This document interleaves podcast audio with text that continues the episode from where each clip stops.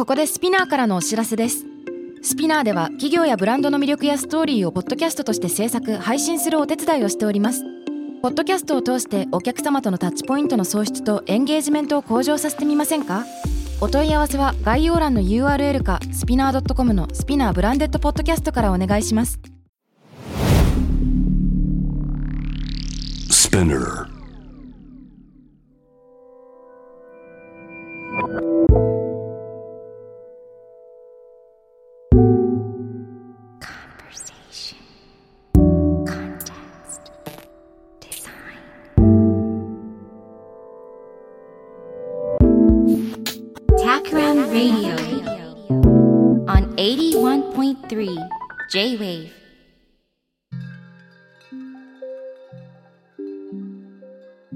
渡辺幸太郎がナビゲートしている J-Wave Takram Radio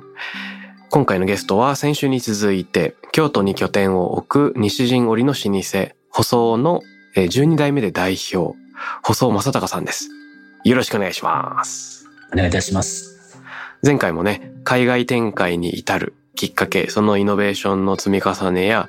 美意識そして固定観念の打破このような話していただいたんですけれどもはい。この後半でしていただいたね、一番怖いのは何もしないことだっていう話、うん印象に残りました。この寝続けると筋肉も衰えちゃうしうん、常にちょっと負荷をかけながらうん成長していくんだっていうようなね。で、かつ、体には限界があるかもしれないけれども、美意識を磨くっていうことは実は限界なく、むしろ晩年にその美意識がさらに研ぎ澄まされていくっていうアイステストも多くいるよっていうことをね、最後投げかけていただいたところが前回の後半だったんですけど、はい。これすごい興味津々で、うん。なので2週目はぜひこの美意識みたいなのをきっかけにトークをスタートしてみたいなと思うんですね。はい。なんで美意識っていうのがそのビジネスの中でもキーワードになってくるのかっていうようなところからぜひ入っていきたいんですが、やっぱり本を読んで印象に残ったのはその細さん自身の来歴としてそのミュージシャン時代のエピソード出てきましたけれども、はい。その数千枚プレスした CD で一瞬のなんかグリッチノイズみたいなのが美意識的に許せず結局リリースを見合わせるっていう決断をしたっていうようなエピソード出てきましたけどうん。そうなんですよね。あれは、まあ若かったからっていうのもありますけども、今だったらちょっと意外と OK してるような気もするんですが、まあ、いそうなんな状況を考えてみたいな。でもやっぱり、そうですね、もう音の小粒の一個一個まで追いかけてたみたいなところもありましたし、何かここで、そうです、それを出してしまうのが、やっぱり自分だったり、いろんなことに嘘をついてるような気にもなったっていうのもありまして、まあうん結果、まあそういうね、あの結果にはなりましたけど、まああれは、あれで、そうですね、まあ決断としては、一つ、今からももっとまあ良かったのかなとは思います。うん。うん。やっぱりそのものづくりに対する情熱とか良いものを作らなければいけないっていうようなそのこだわりの発露としてうん。クオリティへの追求出てくると思うんですけれどもはい。これえービジネスの面にもやっぱりつながってくる考え方なんでしょうか？そうですね。もちろんやっぱりね、より良いもの、美しいものっていうのは求めていきたいなと思いますし、ただまあやっぱり当然ビジネスの面になってると、その一個のものの話だけじゃなくて、うんやっぱりそれをどうね、人に伝えていくかとか、うん逆に一緒に伝えていく仲間といいますか、うん会社のメンバーだったり、協業してくださる方、まあ、あとはその、なんていうのか、時代の価値観とか、いろんな多分要素がある中でのベストを選択しないとダメですので、うん。まあ、もしね、自分が何かこう、作家的に一つのものだけを作ってる形であれば、まあ、あの、レコードの時は、どちらかと作家としてやってた部分はあるかと思いますので、うん。まあ、その中で、これは許せないというのは一つの選択肢だったと思うんですが、まあ、はい今自分の立場になっていた時には、もう少しこう、相対的に見てい。くというか、部分は非常に重要になってきて、その中でのベストって何なのかっていうのは、問うておく必要あるなと思いますね。うんうんうんうんうんなるほどそしてえっと美意識は磨き続けることができるんだっていうね話もあったのではい。ちょっと後半はこの辺のその個人としての磨き方も聞いていきたいんですけど、はい。そっちに行く前に、その企業としての美意識というんでしょうか。その、はい例えば効率だけによらないビジネス、売上市場主義だけによらないビジネスのあり方みたいなのも、えっ、と、おそらく大事にされてるのかなと思ってまして、はい。例えばあれですよね、細尾さんの本社社屋ビル、はい。細尾フラグシップストアもうその一つの建設会社に委託するっていう形でなく、そうですね。いろんな業種の職人さんたちを集めて作られたっていうことだと思うんですけど、うん。はい。左官屋さんとか、どんな方が関わってらっしゃるんでしたっけ？あ、そうですね。ちょうどあの、舗装フラッグシップストアがもともと55年前にですね、その、あの、オリラからスタートして、まあ、問屋業を100年前に始めたっていうのを先週お話しさせていただいたと思うんですけども、まあ、はいそ。この中で、あの、問屋の拠点をですね、西陣から、えーこの、今、中京区と言われるですね、うんまあ、エリアに移しまして、まあ、そこの部分の、まあ、55年前に建てたビルをフルリノベーションして、今、 HOSOO フラッグシップストアという、5階建てのえービルなんですけども、ここから染織文化を発信していく拠点にしていこうというところでやったわけです。うん。で、まあ、あの、1階がまあ、いわゆる新しい、まあ、その西陣といいますか、弊社のテキスタイルを使った、まあ、プロダクトの、まあ、ストアと、まあ、ショールームっていうところと、まあ、はい。あとはカフェラウンジが併設されまして、2階が染色にまつわる、まあ、展示を行っていくのはギャラリースペース。で3階が、あの、普段は一般公開はしてないんですけども、え伝統的な人間国宝をはじめとする伝統的な着物のフロア。うん。で、まあ、4階がオフィスで5階が多目的のホールというような構成で、まあ、いろんな角度でその染色文化を発信していくというところでありながら、同時にまあ本社機能も担いますので、やはりこの自分たちのこう哲学とかをちゃんと体現するような建物にしていこうということでですね、うん。えーまあ、2018年の夏頃からですね、約1年かけてですね、うんえーまあ、2019年の9月に出来上がったんですが、まあ、建築を、えーイノベーションを行っていきまして、まあ、一つこの工芸建築っていうのを一つのテーマにしながら、えーやっていきました。で、まあ、これはどういうことかと言いますと、まあ、まず使ってる素材っていうのが、例えば、えー外壁のですね、えー壁なんかは半築といって、まあ、これ飛鳥時代からある左官の技術なんですけども、型を作ってこう土をこう突き固めていくことで壁を立ち上げていくっていう、まあ、よくあのお写真とかなんかでも使われてますし、古くは大徳寺の壁なんかも半築で作られたりもしてると言われますけども、うん。まあそういったもので盛んにこう突き固めていただいて、まあ、しかもちょっと実際にね、ぜひ実物見ていただければと思うんですが、あの色がですね、この層ごとにちょっと違う色になってきまして、うんこれはまあ4種類のそれぞれ京都の場所の異なる土地の土を集めてきまして、それを一点一点こうなんですね。積層化させて、まあ土地土地の色とか、えーその時間によって作られた美みたいなのを、まあ、あの、見て、積層のように見ていただくような、まあ設計でしたり、あと5階のファザードもですね、真っ黒に塗られているんですけども、よく見ると黒というのは墨色にですね、うん。これはあの、えー漆喰に墨を入れて、うんまあ5人ぐらいの左官の方が足場を使ってですね、全部手で、ハケで塗り上げていただくと。うん。ですからよく見るとこの左官それぞれの職人の、まあ、ハケ目がですね、パターンのように見て取れる、人によってまあ違ってくる、まあ、美みたいなのもありまして、で、一方でその中でまた、金色のラインがですね、中に通ってるんですけども、これも3ミリのステンレスを埋め込んで、まあ、そこにあの、金箔の職人がですね、24金の金箔をまたこれ5階まで張り上げていくことで、まあ、時間とともに変わっていく、こう、半築だったり。漆喰の壁。一方で変わらない、まあ、純金ですので金は変色しない、うんえービート。まあ、そういうことで本当に時間の落差と、あとまあこういったで、あの非常にまあなんていうんですか、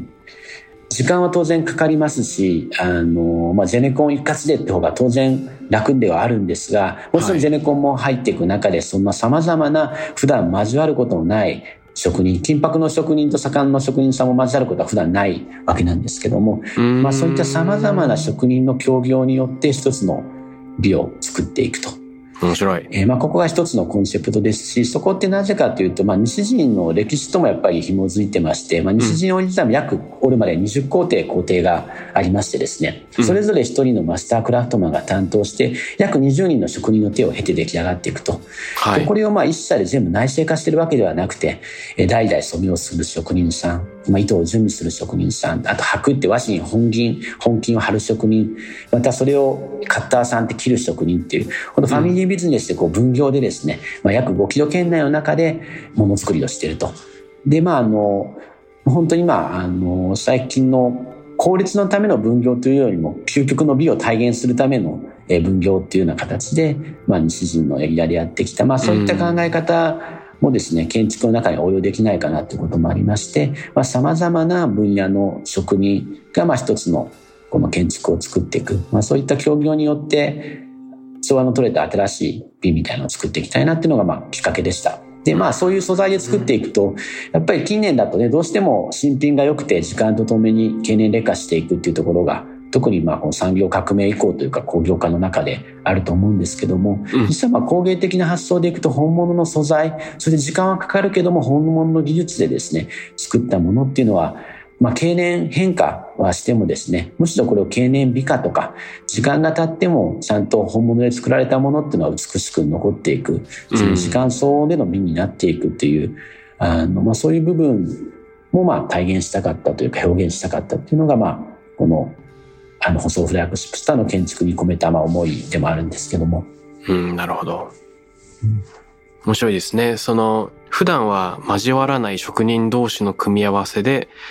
新しい表現ができるのはもちろんのこと、職人同士の間でももしかしたらね、いろんな気づきがあったかもしれないと思うと、これも非常に音楽セッション的だし、うん、そうですね、うん、この中に込められてるその変わるもの変わらないもののバランス、時間意識、この時間の積層みたいなもの、そのものとしての美しさとともに、その背後にある物語、語りがいみたいなのが、あの、細さんやその周囲の人でたくさん蓄えられてるんだろうなというのが伝わってきて、面白いですね。うん。ね、ぜひあの、ハザードのその刷け目を見に 見ていただければなっていうところですね。うん、いや、うん、遠目に見ると真っ黒のボリュームなんですけど、寄っていくと、その職人の手の跡っていうのはしっかり残ってですね。なるほど。それがまた時間とともにも変わってきて、ちょうどオープンして出来上がってからちょうどまあ約2年経ったんですけども、はい。あの、何か外壁とか半築もちょっと半築には苔が生え出したりとかですね。うん。まあいい感じにちょっと少しずつ足が出てきだしたなと思って、まあそういう楽しみもありましたね。あの、初めに伺った時ね、あの、半築があるなという、あと部屋の中が薄暗いなというくらいの解像度でしか見れてなかったので、次回、さらに訪問するのが楽しみになってきました。やっぱり今言っていただいたように、例えば、効率だけによらない、本物を目指すことで、職人たちっていうエコシステムがさらに学びを得るとか、より良いものができて、それに周囲の人たちが美意識を高める機会が得られるとか、まあ、そういうものがあるっていうこと自体がなんか社会に対する一個の貢献になるかもしれない。で、これってもしかしたら、まあ短期的なお金とか効率にはつながらないかもしれないんですが、長期的な美意識の積み重ね、信頼みたいなのにはつながっていくかもしれない。うん、この、まあ逆に言うと一度失ってしまったら再構築が難しいかもしれないのが長期的な信頼信用とか美意識かもしれず、うん、この辺について考えてらっしゃることぜひ細さんの考えを伺ってもいいですか？そうですね。あのまあ先ほどのような、まあ、作り方やものを作っていくとやっぱ周りのね方からとか他のね銀行の方とかでもなんでそこまでお金かけてやるんですかみたいなまあ一方でこうなんだろう。そうですね。無駄遣いのようにまあ思われてしまうこともあるんですけども、決してまあそうでは自分では思ってなくてですね、むしろこれは美への投資、美意識への投資なんだなと思ってまして、つまり投資ということはちゃんとリターンがあるものだということで、まあ当然渡辺さんおっしゃっていただいたみたいに短期的にじゃあすぐに何かリターンがあるかというものではないかもしれないんですけども、まあ例えばこの建物を作った時に、やっぱこの世界観を見てですね、やっぱりうちに入社したいっていう人たちは結構殺到しまして、まあ、今までのあの舗装の文脈になかったような非常にまあちょっと優秀な人たちだったり、うん、えー、今まで舗装の社員になかったようなバックグラウンドの人たちがまあ国内だけじゃなくて海外からもアプライしてくれるようになってきた。うん、でそこは何かここをもう奥を語らずにもこここういうやってる会社ってどんな会社なんだろうって興味を持っていただいたみたいなところが、えー、きっかけになって、まあ、ある意味リクルーティングにしっかり貢献できていると。で通常まあ企業でも当然リクルーティングには予算取ってしっかりお金かけていくわけなんですが、まあ、我々はこういった建物とかですねそちらの部分を通しながら、まあ、ある意味それはリクルーティングに対してのまあ投資でもあったということもありますし、もう一つは社員教育の部分でもですねやっぱりこの以前とぐっと変わってですね、え実はこの教養あの中のお客様のところ以外のあの、まあ、いわゆるこの社員の通用口とか、そういうところにも毎週こうお花を飾っていったりとか、季節の花を飾っていくとか、うん、なるべくまあできる限りここは気を使うようにしてまして、うん、まあそうやってやっていくことで、まあ社員一人一人の振る舞いがやっぱり変わってくる。うん、やっぱ美しいものに包まれていくと、それに合うような振る舞いになっていくような、まあ今までドアをバーンと閉めてたようなものが、やっぱりこう物を気遣うようなアプローチで大事に使ってしまう、閉めるとかですね。うん。まあ、そういった、まあ、あの education の部分もあるなとも思いましたし、まあ、当然広報の部分でさ、まあ、様々な、あの、まあ、賞をいただいたりとか、メディア取り上げていただいたりということももちろんありますので、まあ、決してこの企業が、えーま、美に投資することっていうのは、必ずちゃんとリターンが戻ってくることになるんじゃないかなと思ってますし、まあ、むしろそちらの方がより、まあ、効率的と言ったらあれなんですけども、まあでもより、あの、回収早くできるものじゃないかなとも思いますね。うん、なるほど。リクルーティングの効果、社員教育の効果、そして、まあ、広報効果っていうところ、確かに全部ありそうですね。あとまあ口でねいくらこういいことを言ってもじゃあね、あの会社の取り組みはこうしてもってなかなかやっぱ信じてもらえないというかやっぱり人に入ってこないですよねやっぱ建物を作ってしまって一回来てくださいということであればやっぱり人はこの言葉から以外でもやっぱ感じるものってあると思いますし、うんまあ、そういった部分もあるんじゃないかなっていう特に建築ってものははいそんな気がしますね全身で体感いただけるっていう。うんうん、そう思います。やっぱり実際にその場に行ってみて初めて感じられるものっていうのが非言語のその人だけの、ね、知見になったり学びになったりしていく。その言語化されずに蓄え続けるものが他のものと組み合わさった時に一人一人の新しい表現の発露になったりすると思うんでそういう意味でも今回ねいろいろ教えてもらったその社屋作りの工夫もう一回丁寧に目撃しに出かけたいなと思いました。いやぜひ。はい。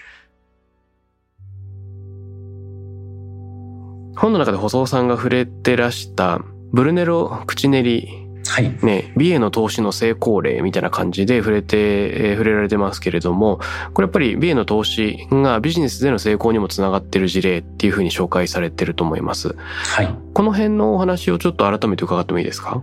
そうですね。あの、非常にやっぱブルネロ口練りも興味深いのは、あの、基本的にやっぱその職人とかですね、ものづくりしてる人のまあ地位をどんどん上げていくというところと、まあ今までだとちょっともの作ってる、特にいわゆるラグジュアリーブランドっていうところではものづくりしてる人ってどちらかブラックボックス化されてですね、うん。なかなか表に出てこなかったり、逆にまああの、特にそうですね、まあ日本の職人とかもそうかもしれないんですけど、あんまりこうそこにスポットが当たらずですね、うん。えーまあ、違うところにやっぱスポットが当たってしまった部分もあると思うんですが、ブルネロの面白いところってやっぱそこにスポット当ててちゃんとその地位を確保して、当然収入も確保した上でですね、それをちゃんと公表してですね、えーまあ、それも含めてこのプライスなんですよというところで、ある意味その、そのものを作っている職人との関係性もその服作りの中にしっかり盛り込んで人に展開していくと。うんで、まあ、そういうことをこうやって、まあ、当然ね、あの、自身の拠点でこう学校を作ったりとか、いろいろ興味深いことをされていらっしゃいますけども、まあ、はい。一見すると本当にそれでちゃんとビジネスとして成立するのかみたいな、うん。多分10年、20年前だと思われたところを、しっかりこう収益も上げて、えーちゃんとまあ、ある意味経済的にもエコシステムを構築していく、この非常にまあ、興味深いなっていうところがありまして、まあ、ちょっとね、少し、あの、今回の本の中でも紹介させていただいてましたけども。うんうん。うんあれですよね。あの利益を職人に還元する工夫人間主義的資本主義っていう風なはい。ことを標榜したりだとか、今おっしゃっていただいたように職人を養成する学校を作る施設を作る。地域えー振興にもなっている。えー一見短期的にすぐリターンにつながらないようなものに見えること、えーもし大きな企業に雇われる経営者だったら、むしろコストカットみたいな形で省略されてしまうかもしれないような部分に積極的に投資していて、うんそれが中長期的に本当に価値を生むし、かつ、あの、実際に営業利益率とかも高いっていうのを実践していて、その持続可能なモデルを作っている。これ非常に勇気をもらえる事例ですよね。うんそうですね。本当に、あの、まあ、非常に勇気いただけますね。うん。うん。こういう、その、人間主義的資本主義みたいな考え方は、細尾さんの中でも、あの、育ってきている価値観なんでしょうか？そうですね。あの、ね、まだまだ部分ももちろんありますけど、やっぱりこうも、職人の地位をどんどん上げていきたいということは、やっぱり思いとしてありますし、まあそういう思いもあって、2012年にあの、ゴーンっていう京都で伝統工芸6社でですね、うん。あの、私含めてお茶術のこう、海華堂さんっていうところだったり、まあ、金網の辻さんとか、竹工芸えー、桶だったり、あと陶器だったりと、まあ、そういったあの6社でですね、えー、まあ伝統工芸をまあ活性化させていく。もっと言うならば、小さい子供に将来何になりたいのって言った時に伝統工芸やりたい、まあ職人になりたいと思ってもらえる。そのきっかけを作っていく。まあ、ある意味こう社会を少しそうやって変えていけるような活動をやっていこうってことで、もうすぐだから、もうすぐ10年になりますか。2012年からね、来年くらいになるんですけども、まあそういった活動もやってまして、っていうのがやっぱり、実はもう10年前でもやっぱり伝統工芸って今でこそ、まだ少しなんていうんですか、世の中の認知とか印象変わったかもしれないですけども、やっぱ家業戻ってきた頃って、もう本当に伝統工芸はもう、もう社用産業で、はい、えー、まあ工芸品って懐かしいよねって本当にもうノスタルジーでしかなかったし、若い頃からしたノスタルジーでもなかったというか、もう全く興味のないもの。うん、で、まあ、ものづくりしてる職人さんなんかも、その当時だと雑誌とかでも、あの、その人のパーソナリティは全然当たらなくてですね、えー、ものがこうあって、小さく横でですね、顔写真があって、うん、手作りで作りましたみたいな、多分そういうコミュニケーションだったんですね。うん、やっぱそこを変えていきたいし、まあこれだったら全然子供が憧れたい、憧れにの対象にならないなみたいなところもあって、やっぱもっと伝統工芸でかっこよくなれるし、伝統産業はもっとクリエイティブ産業になれるんだっていうことを、うん、やはりこう自分たちで実証することで、あいつらができるんだったら俺たちもやってやろうとか、えー、まあそういったきっかけ作っていきたいなっていうところはありまして、まあ始めたという、やっぱりその伝統工芸に対する固定観念をえ打破していく。これはまあ外に対してもそうですし、うん、伝統工芸に実際携わってる人たちに対しても、いや、もっと伝統産業は社用産業じゃなくて、成長産業になるんだってことを、やっぱり感じてもらいたいっていうところで、うん、まあ、とは言ってもね、あの言うだけだと誰も聞いてくれないわけですので、はい、まあ、その当時まだ30歳ぐらいの時に、まあ、みんなでスタートしたんですけども、まあ、ね、あの、この若造ができるんだったら俺たちもできるだろうとか、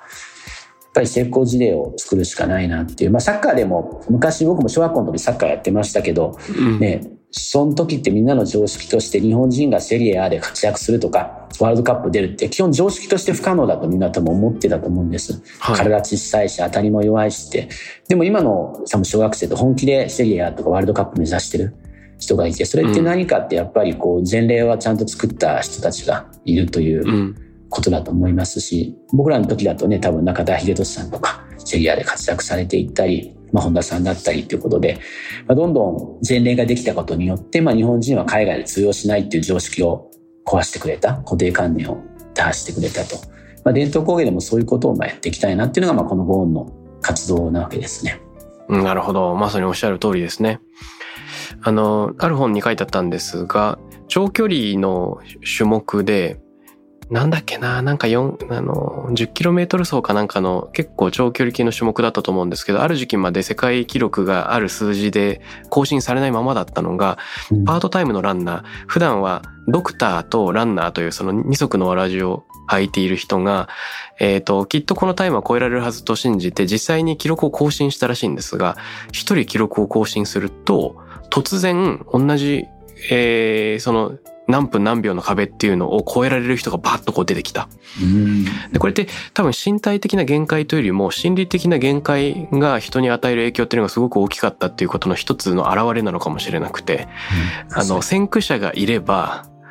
えー、実はいろんな人が超えられる壁だったのかもしれない。けれども、その最初にやろうと思った人がいたっていうことと、やったっていうことが、いろんな人にインスピレーションを与え、現に駆動力を、あの、増す効果を生んだっていうことがすごく面白いなと。うん。いや、面白いですね。で、今、あの、Go On っていうね、取り組みで細さんがやろうとしてることもまさに同じようなことなのかなと思いました。まあそうですね。しかもそれが同じタイプじゃなくて、いろんなタイプの、えー、織物やっていたり、木工やっていたり、金網やっていたりっていう、それぞれキャラも違う、タイプの違う人たちが同じように突破できれば、うん、やっぱりそれって大きな勇気になるんじゃないかなっていうふうには思いますよね。そうですよね。やっぱりあの常に新しい挑戦があって技が伝承される。うん、これによってどんどんね、あの、伝統自体も生まれ変わり続けていくと思うんですけれども、うん、あの、細さんが本の中で挙げられてた、イノベーティブ里山キュイジーネの成沢さん。はい。はい、ね、あの、レストランを営む世界的な料理人の方いらっしゃると思うんですけど、うん、これについてその論じるときに、里山は人が入っていかないと荒れてしまうっていうような、ね、そういった描写を細さんもされてますけれども、はい。この里山は人が入っていない、行かないと荒れてしまうっていうことは、実はなんか伝統にもそのまま言えることなのかもなと思いまして、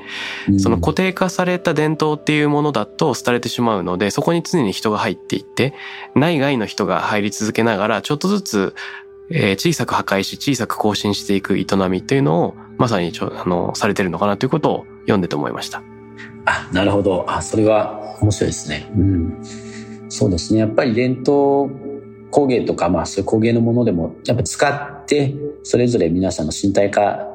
されてっていうものだと思いますし、すごくやっぱりその触覚ともすごく重要な関わりあると思うんですね。まあ、里山の実際体をが行って入っていくっていう、まあ情報だけじゃないんですよね。うんまあ、。そうすることによってやっぱ有機的なこうつながりだったり変化が生まれてくる。うんまあ今回、あの、ね、本の中でも、やっぱ美意識の磨き方って、まあ、5つちょっと挙げさせていただいたんですけども、まあ、その中でもやっぱり物に、本物に触れるみたいな、うん実際手に取って触れてみるみたいなところは、その中も非常に重要だ、ありますし、まあ、一番やっぱり人間の根源的な、そしてまあ工芸にとっても一番重要な部分で触れる、触れて使うこと、自分の身体化することっていうのは重要かなと思いますね。うん。そうですよね。それによって何歳になっても美意識を磨き続けられる。あの、ちょっと視点を広げてその伝統工芸の存続問題みたいなところの細さんのご意見伺ってみたいんですけれども、先ほどおっしゃってた、えっと、西陣織は22工程に分かれているとおっしゃいましたっけ？あ、そうですね。約20工程ですね。?20 工程。はい。で、えっと、それぞれにマスタークラフト、その職人さんがいらっしゃるということなんですけれども、これその、サプライチェーンの中でどこか一つの工程でも失われてしまったら、西陣織じゃなくなってしまうんだろうか、みたいなその、うん。外の人間からするとそういう不安みたいなのものがなんか勝手に抱いちゃうんですけれども、この辺はどうなんでしょうか？そうですね。まあ、20工程のうち、うちも実は20工程中10工程ぐらいは社内で内製化してるんですね。はい。っていうのが、まあ、特にこの新しいテキスタイルの海外の展開を始めた時に、世の中に、まあ、帯を作るだけじゃなくて、なかった織物を作っていかなきゃダメなので、結構社内でいろいろ実験が必要になってくるとうん。いう部分もあって、えーまあ、大体10工程ほどは内製化してるんですが、まあ、それでもやっぱり他の10工程は、うんえー外の職人さんとの協業によって作っていってます。で、まあ、あのまあ、これ工程にもよってくると思いますけども、あまあ、1工程だとね、前の工程だったり、後の工程の人たちでなんとかカバーするってことも、えー工程によってはできるものもありますし、逆に、えー工程によってはもうこの技術が失われると、本当にものづくりに大きなダメージが出てしまう工程もあるので、まあ、そういう危うさははらんでますね。うん。まあ、一方でまあそういったですね、究極の美を求めるための分業であるからこそ、えーまあ逆に海外で同じようなのをコピーしようと思っても、日銀のこのエコシステムごと持っていかない限りは完全なコピーができないっていう、まあそういった部分での強さはあるかもしれないですし、うん。あとはまあでも、工程がなくなったらダメってことは、もう本当にその舗装一社だけ良くてもダメで、やっぱりこの日清の産業自体が盛り上がらないとダメですし、うんまあそういう部分では、もっともっとこの新しい挑戦をしていく織屋さんが増えてですね、まあいい意味でやっぱどんどんライバルが増えて、やっぱ美を上位外に置きながら切磋琢磨していく仕組みに早く持っていかないと、あの、良くないなっていうのは思いますね。うん、なるほど。あの、最近の報道で、ね、新政権が今の日本の資本主義はなんか四半期資本主義であるともっと中長期でちゃんと考えていかなければっていうようなこと。で、そういったそのステークホルダー資本主義的な現代的な取り組みではやっぱり従業員をとかエコシステム全体をしっかり大事にする目線で企業を運営していくんだっていうことが叫ばれてますが、うんあれですね、その、歴史を持つ伝統工芸っていうのは昔からそういうふうに、エコシステム全体とか、えー従業員を大切にする目線っていうのはもともと備わっていた世界観だったのかもしれないですよね。そうですね。まあ、あの、やっぱ京都の着物にしてもそうだと思うんですけども、やっぱり着物が、まあ着物だけで成立してるわけではなくて、本当にまあお茶だったり、お花だったり、物だったり、いろんな文化と密接に関わり合う中で、まあそれを形成してますし、まあ食もそうですよね。うん。まあそこがやっぱり文化の面白いところでもありますし、まあある意味その文化のエコシステムの中で、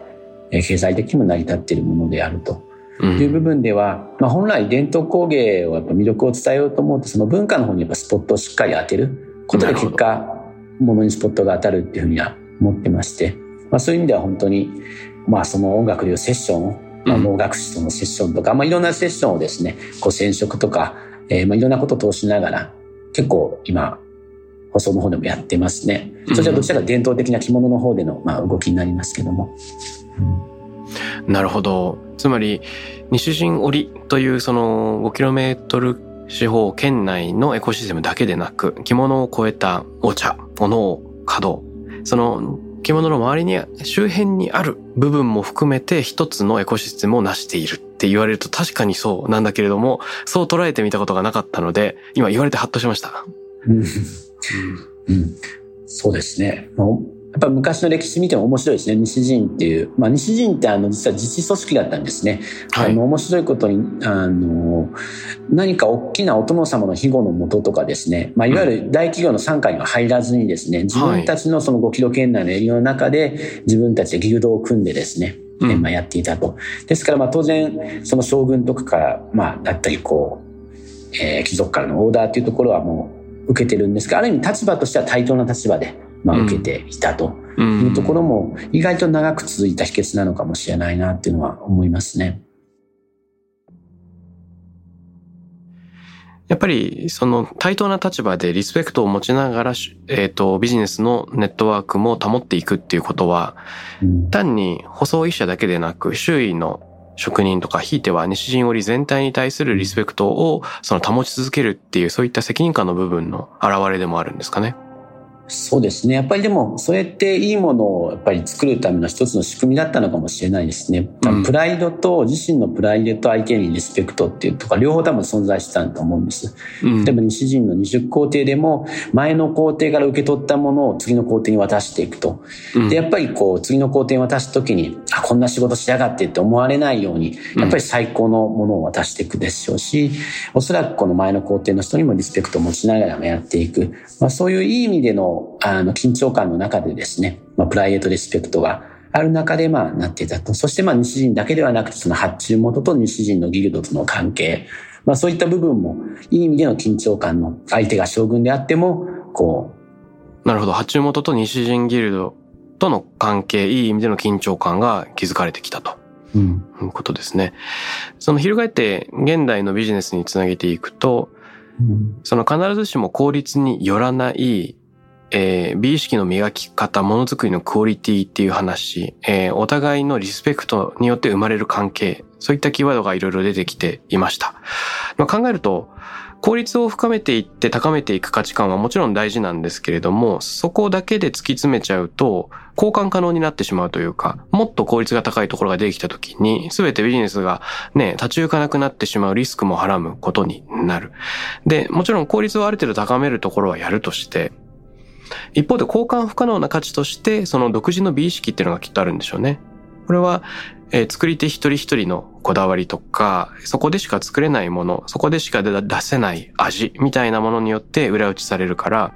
ある種、一部効率が悪くても受け入れてくれるファンが育ってくるかもしれない。このバランス感覚、一個大事なポイントとしてありそうですよね。効率、そうですね。非効率なものとこう効率的なものって、まあ何をまた軸にね、効率、非効率って考えるかみたいなところもあって、一見最近の考え方だと、ここ30年ぐらいだと非効率だけども、なんていうんですかね、こう引いてみると、意外とその方が効率的だったり、最短距離選んでたみたいなこともあるような気はしまして、やっぱりこう、なんか近年やっぱり今、現代が一番ね、いいというか住んでるような感覚にありましたけど、まあコロナ禍の件もそうですけども、意外とそうでもないなみたいな、やっぱり古いものに新しさって本当オールドイズニューみたいなところって非常にあるなっていうところは思ってきますし、まあそういう意味では、まあ西にもそうなんですが、やっぱ過去に遡ることができれば、やっぱその分未来見渡せるっていうことだと思いますし、うん、うん、やっぱりこう、私自身も最近のその、なんていうんですか、生産性とか、その効率って部分と果たして本当にそこって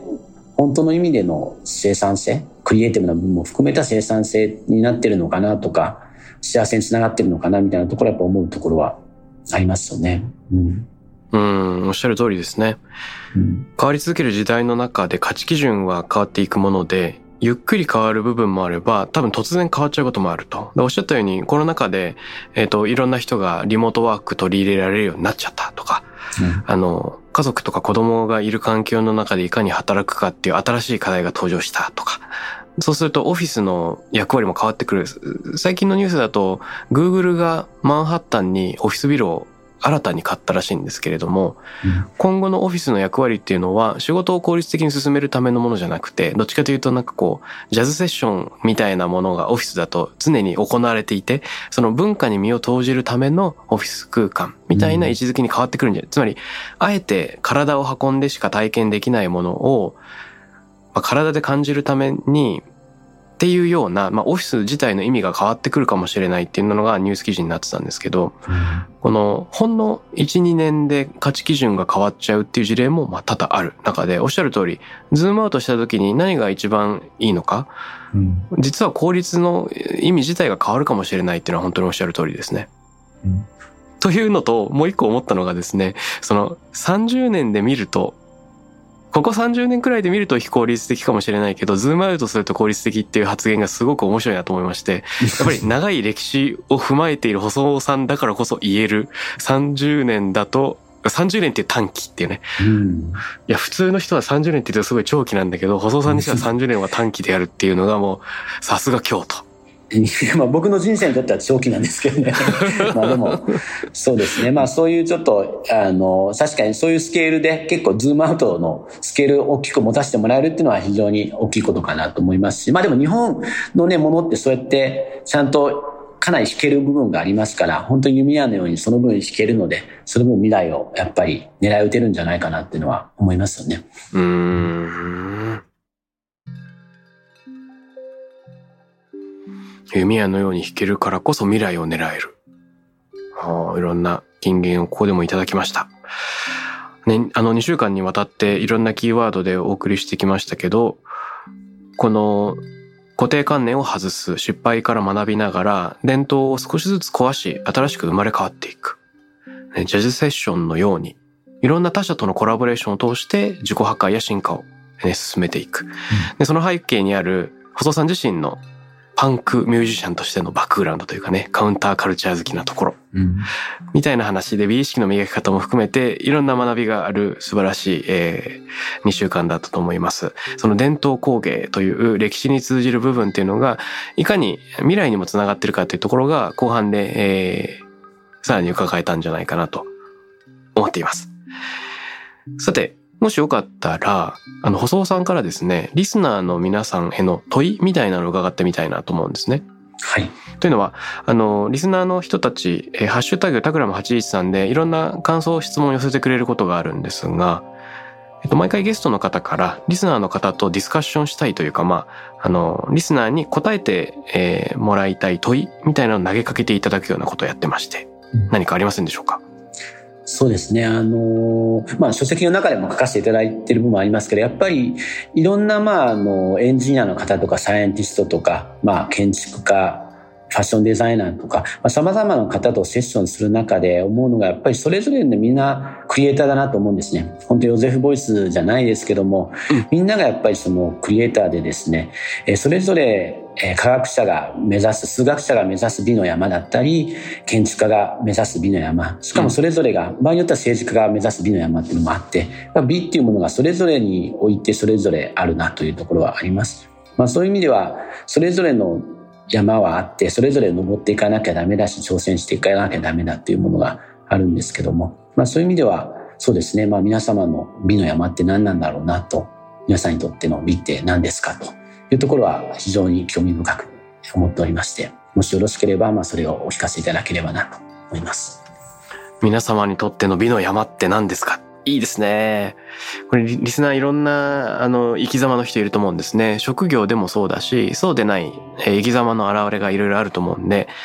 皆様の美の山、それは大きい山かもしれないし、日々の小さな山かもしれないし、それをぜひ、ハッシュタグタグラム813で、えー、ぶつけていただければと思います。楽しみにしています。最後に、細尾さんから何かお知らせありますでしょうか？はい。えー、まあこのトークの中でもお話しさせていただきました、えーまあ、自身の初の著書ですね日本の美意識で世界初に挑むというものをですね、えー、ちょうど、えー、出版することになりましてまたぜひあのこのお話の中で話せなかったこととかもうちょっとその過去のあの上海に行ってビジネスを始めるみたいな話も実はあったりですねまあ、ここ話すとどんどん時間なくなっちゃうので、えー、今回は割愛しましたが、えー、ぜひ、あの、もしお時間よろしければ、えー、ご指導いただければなというふうに思っております。よろしくお願いいたします。はい。あの、この本、私自身もこの収録に先だって読ませていただいたんですけれども、とにかくいろんな角度での学びがある本で、企業としての美意識の磨き方、個人としての美意識の育て方、そして、えっと、細さん自身のビジネスの展開、えー、そこでなされた固定観念のね、壊し方、外し方、失敗からの学び方、などなど、えー、僕自身も学びが多かったです。ぜひ皆さんよかったら手に取ってみてください。ということで、2週間にわたって、えー、細さんにゲストでお越しいただいて、すごく楽しい、えー、セッションでした。またぜひよろしくお願いします。どうもありがとうございました。どうもありがとうございました。Takram Radio に関するメッセージや感想は、ツイッターから、ハッシュタグ、 Takram813をつけてつぶやいてください。t-a-k-r-a-m813 です。また、僕、渡邉康太郎への質問や相談などは、ツイッターのダイレクトメッセージからも受け付けています。番組オフィシャルアカウント、アットマーク、 Takram813をフォローして送ってください。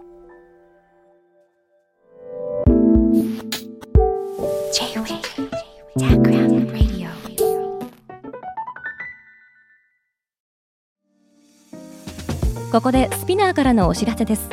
現在さまざまな企業のブランデッドポッドキャストを制作しているスピナーでは自社開発したポッドキャスト管理システムソニックボウルを用いたオリジナルのアンケートを実施しています。リスナーの属性データを可視化することで御社のニーズに合わせたコンテンツ制作が可能になります。スピナーホームページ内のコンタクトよりまずはお問い合わせください。